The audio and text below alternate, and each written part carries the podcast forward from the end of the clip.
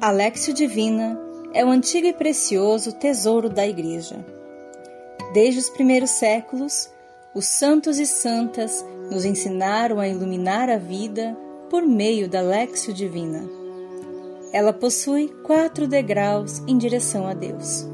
O primeiro degrau é a leitura da palavra, o segundo é a meditação, o terceiro, a oração e o quarto, a contemplação.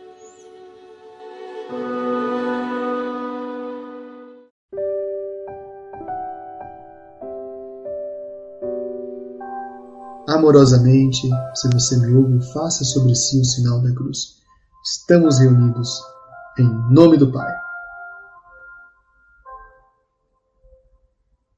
e do Filho e do Espírito Santo. Amém. Senhor Espírito Santo, nesta noite que nós iniciamos o nosso descanso, somos gratos por todo o esforço que realizamos ao longo desses dias, inclusive deste dia. E nós queremos que a tua gratidão nos alcance até em lugares onde a gente costuma não olhar. Que a nossa gratidão diante de vossa divina majestade seja completa. Obrigado, Senhor Espírito Santo, porque estamos nesta realidade, porque estamos aqui, porque estamos vivos. Não há graça maior do, do que poder homenageá-lo, do que poder louvá-lo e prestar culto divino a vós, do que estar aqui e nós te agradecemos. Tudo isso nós agradecemos a vós que viveis e reinais com o Pai e o Filho na eternidade dos séculos. Amém. E nós vamos para o primeiro degrau da nossa Lexia Divina, o degrau da leitura. E nessa leitura, nós vamos rezar o livro de Gênesis, como sempre.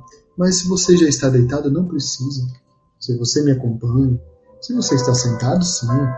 Mas olha só, vamos ler aqui o quarto capítulo de Gênesis. Já estamos no quarto capítulo, que bênção! Isso, cada dia a gente vai fazer um capítulo, né? Muito bem. Pedindo que o Senhor nos alcance aqui nas nossas vivências. Vamos conectar o nosso coração a Ele pela Sua palavra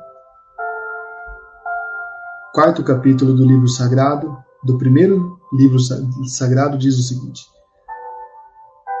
O homem conheceu Eva, sua mulher. Ela concebeu e deu à luz Caim e disse: Adquiri um homem com a ajuda de Avé. Depois ela deu também à luz Abel, irmão de Caim.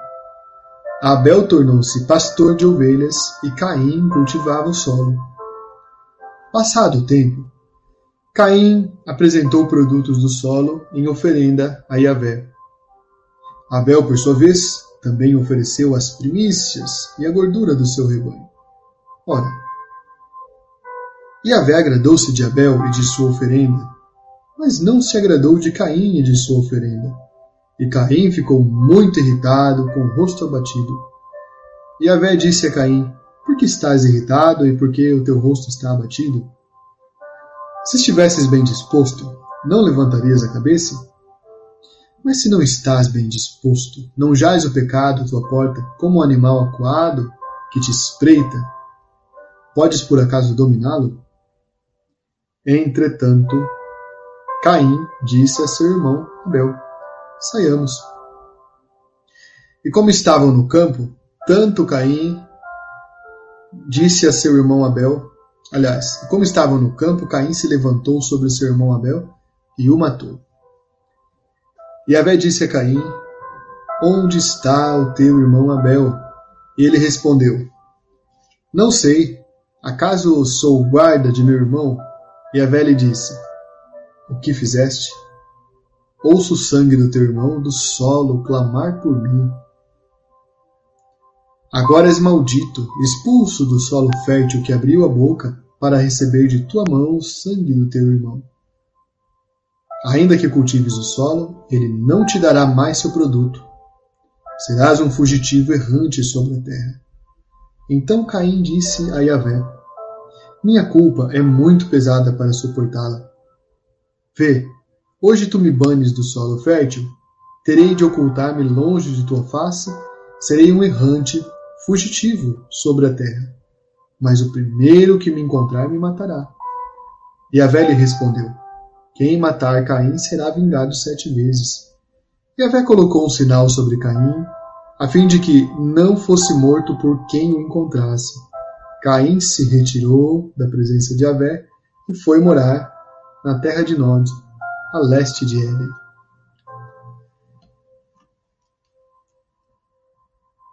E assim nós vamos para o nosso, nosso segundo degrau, que é o degrau da meditação. Esse texto é alegórico, ele não aconteceu desse jeito. Isso não aconteceu, mas os escritores sagrados escreveram esse texto com algumas finalidades. Eles precisavam explicar algumas origens, não da forma como a gente pensa, mas a grande origem aqui é Deus que cria a realidade. Rezamos nas léxios anteriores como foi que perdemos o paraíso. E agora a gente reza uma queda a mais, perdemos também a presença de Deus. O grande drama que está acontecendo aqui é perder a presença de Deus quando ferimos alguém que é semelhante a nós. Há muitas formas de perder a presença de Deus. Uma delas é quando a gente quando a gente perde a nós próprios durante os percursos da vida. Quando você se perde de quem é você. Eu já vi algumas pessoas se perderem delas mesmas. A gente às vezes se ilude, a gente às vezes coloca coisas desnecessárias no nosso coração e precisamos carregar esse peso tão grande. A gente às vezes se engana com coisas que não são e a gente acha que são. Tudo isso vai fazendo com que a gente acabe perdendo a presença de Deus. A presença de Deus não é que seja algo assim tão difícil de encontrar, tão misterioso. Não é essa a questão. Não é essa a questão. A questão aqui da presença de Deus que a gente perde é quando a gente se equivoca, quando a gente desequilibra coisas internas dentro de nós. Um exemplo claro de perder a presença de Deus é quando a gente permite que sentimentos ruins tomem conta de nós. É o caso de, dos dois irmãos. Caim matou Abel porque Caim sentiu inveja. Caim não, não, não suportava o fato de seu irmão ter sido escolhido. Sabe por quê? Eu vou dizer para vocês uma questão importante. Esse texto, olha o que diz o comentário da Bíblia de Jerusalém. Diz assim: Entenda isso que eu vou dizer. Quando eu falo que esse texto não é literal, ele quer dizer uma coisa. Ele é um texto simbólico, né? O relato supõe uma civilização pouco evoluída, no domínio religioso, no, culto com as ofertas de produtos, talvez as primícias, e dos primogênitos. Então o texto aqui está, na verdade, narrando fatos anteriores à civilização de uma forma metafórica. Olha que interessante. E tem mais aqui. Caim e Abel estão na origem de dois modos de vida: é, o agricultor sedentário e o pastor nômade. Esses, é, de outro lado, esses dois irmãos personificam a luta do homem contra o homem. Caim e Abel são duas civilizações. São do, historicamente é o relato ancestral de duas civilizações que entraram em choque. Há uma civilização mais, mais tecnológica e uma civilização ainda rudimentar. A civilização rudimentar é representada por Abel. Abel é a pessoa, na verdade, que faz é, faz ali o, o pastoreio. E o pastoreio não é tão difícil no sentido de que não precisa plantar, não precisa cultivar, só cuidar das ovelhas. Isso era feito pelos nômades, pelas pessoas sem, uh, sem um vínculo com a terra. Então eles faziam isso, eram sedentários. O nome Habel, num hebraico muito antigo, é uma onomatopeia que significa o som do vento passando pelos campos. Habel é o vento passando enquanto Caim, que é uma, representa a civilização tecnológica, é, na verdade é um símbolo do ferro sendo batido na forja. Então, quando o ferro é batido pela marreta, ele faz um som parecido com o nome de Caim. E é isso que ele é uma civilização superior que cultivando, tendo instrumentos agrícolas, cultivou e fez uma revolução. Para nós pode parecer antigo isso ou precário que alguém se dedique à agricultura, mas os seres humanos só estão aqui hoje porque no bronze tardio eles conseguiram cultivar o solo. É uma grande revolução. Pois bem, então nós temos aqui dois povos, mas a questão não é nem essa questão histórica. Eu quero que a gente reza segundo as nossas inspirações, segundo a nossa a nossa espiritualidade. Caim e Abel podem significar dois modos de pensar dentro do teu coração.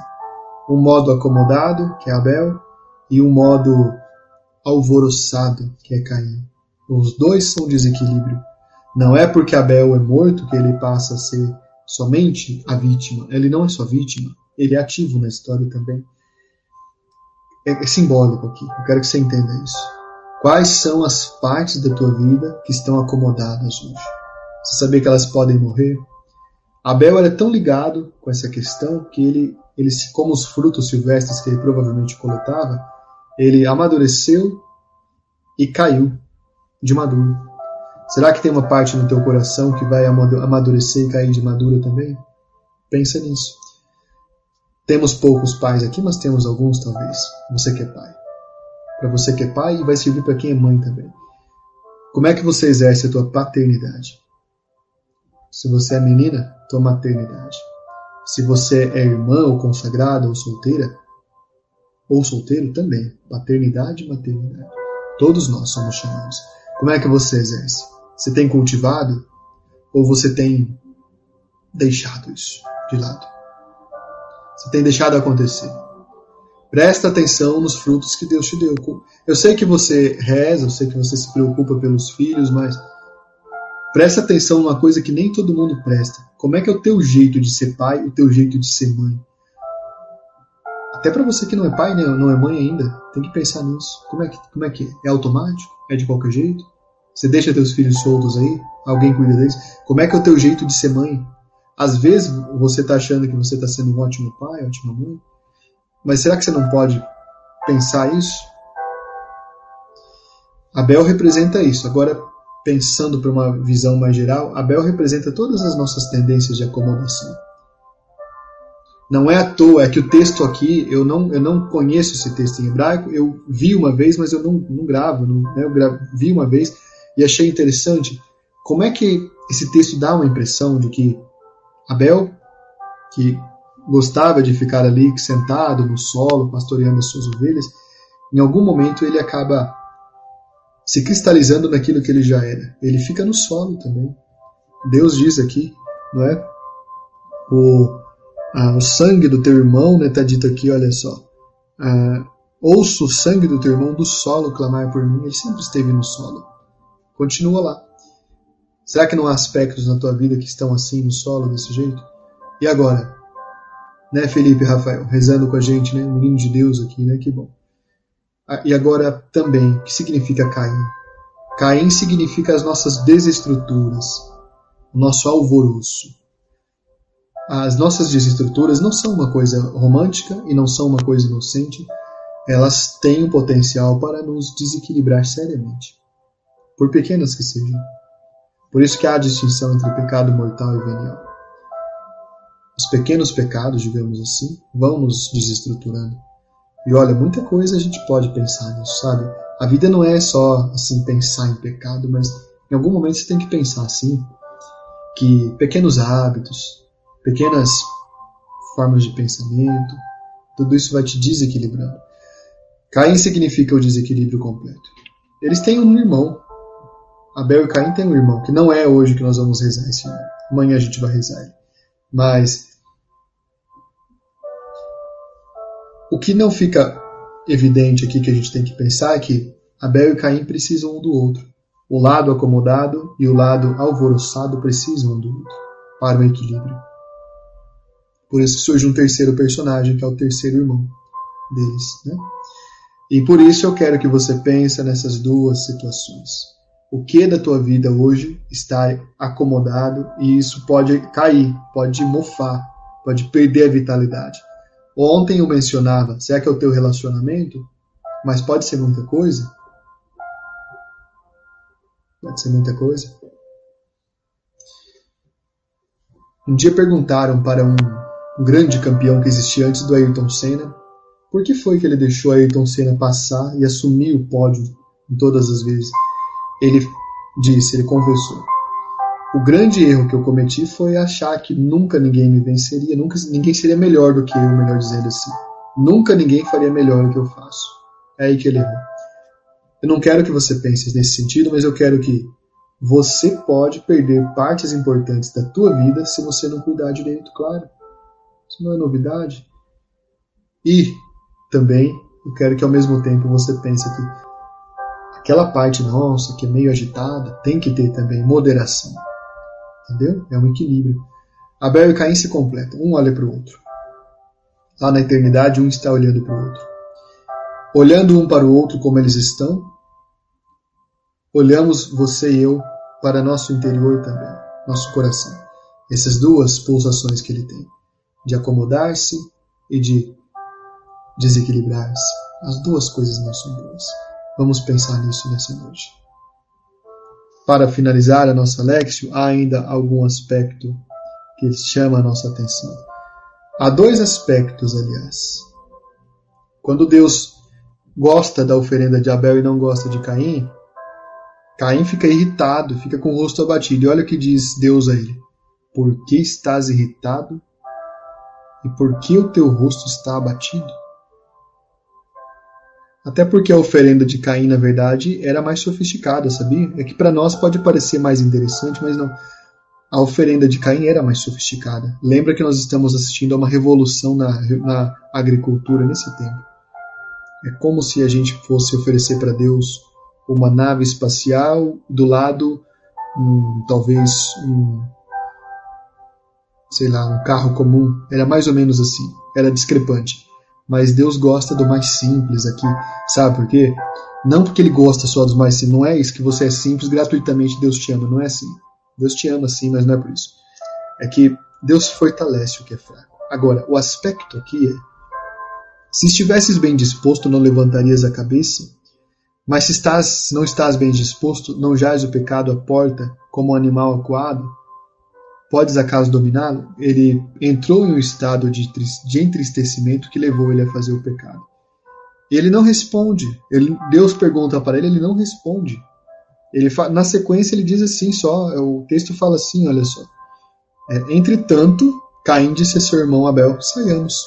E o outro foi com ele. Então, vigilância para você pensar nesses dois aspectos que representam Abel e Caim: o desequilíbrio e a acomodação. E as duas coisas são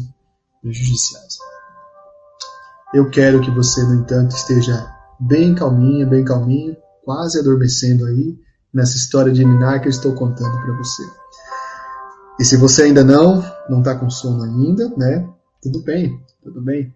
A gente vai para o terceiro degrau da Lexia Divina, a oração. Hoje, por causa desse texto, o que, que você gostaria de dizer a Deus? Hoje, uma oração tua a Deus. Pensa por um momento. O que, que você quer fazer? Quer rezar o que para Deus?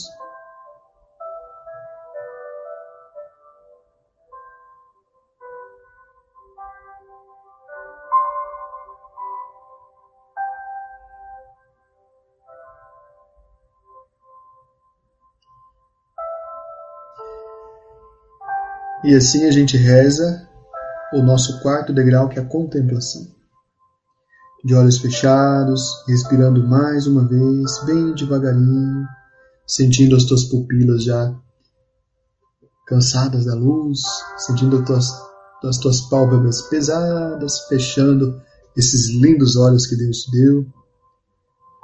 E sentindo o teu corpo ficar muito calmo, amolecido até, respirando profundamente.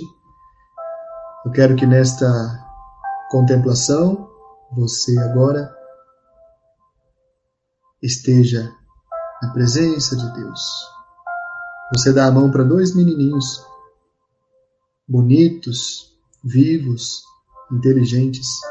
Você está caminhando num jardim no fim da tarde, um jardim bonito, lagos, pássaros, muitas flores. E você caminha com esses dois menininhos que você parece que conhece desde sempre.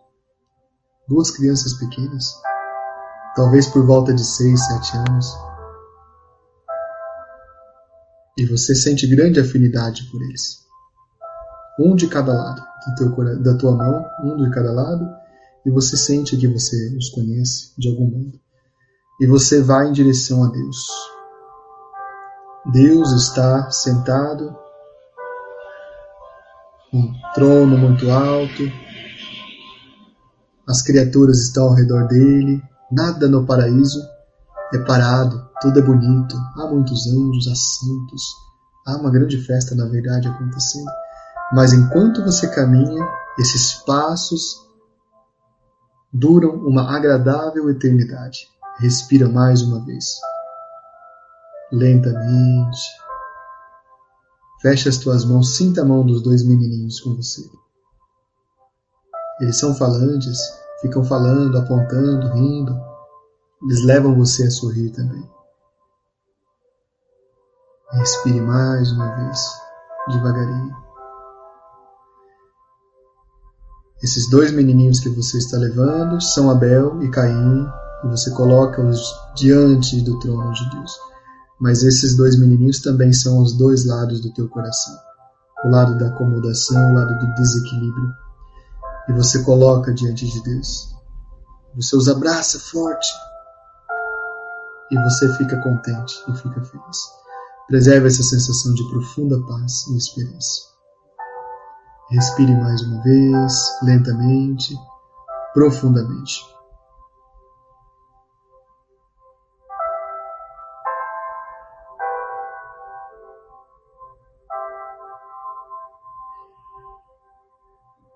Glória ao Pai, ao Filho e ao Espírito Santo, como era no princípio, agora e sempre. Amém.